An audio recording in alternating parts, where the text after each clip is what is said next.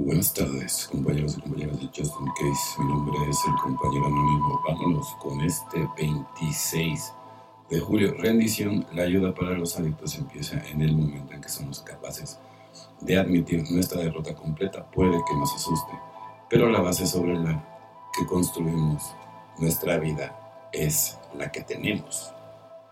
Texto básico, página 26. La mayoría hemos probado todo lo imaginable hecho toda fuerza posible para llenar el vacío espiritual interno. Nada, ni las drogas, ni el control, ni el mando, ni el sexo, el dinero, la propiedad, el poder o el prestigio lo llenaba. Somos impotentes, nuestra vida es ingobernable, al menos exclusivamente por nosotros. La negación no cambiará este hecho, por lo tanto, nos rendimos, pedimos a un poder superior que cuide de nuestra voluntad y de nuestra vida. A veces al rendirnos no sabemos que existe un poder más grande que nosotros, que puede devolvernos nuestra integridad. No estamos seguros de que el Dios que concebimos vaya a ocuparse de nuestra vida ingobernable. Sin embargo, la falta de certeza no afecta la verdad esencial. Somos impotentes y nuestra vida es ingobernable.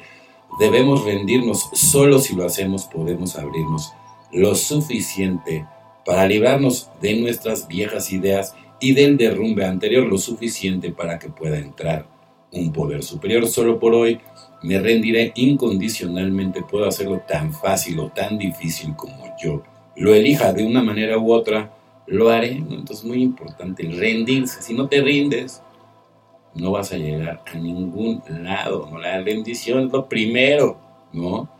¿Y cómo? Pues matando, aprisionando al ego, ¿no? O sea, de plano. Si no hay si no lo aprisionas, si no lo matas, no, va a haber manera. Y si no lo haces por propia voluntad, menos.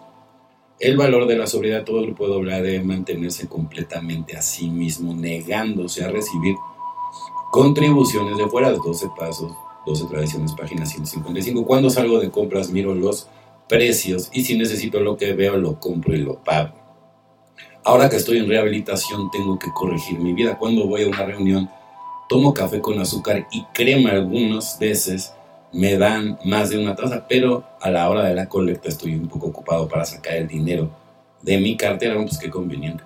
O no tengo suficiente, pero estoy ahí porque necesito estar en la reunión. Yo siempre se los he dicho, si, si, si, te jalabas un six nada más para, para arrancar, que no puedes dar una séptima, o sea, de verdad qué marro eres, ¿no? O sea, y, y, tiene una cosa, eso eh, con el, con el tiempo te darás cuenta, cuando te vuelves una persona más grata con, con, la vida y con el entorno, entonces te darás cuenta que ni siquiera va a ser voluntario, tú solito, o sea, obligado, va a ser voluntario, ¿no? Tú solito lo tienes que, que lograr.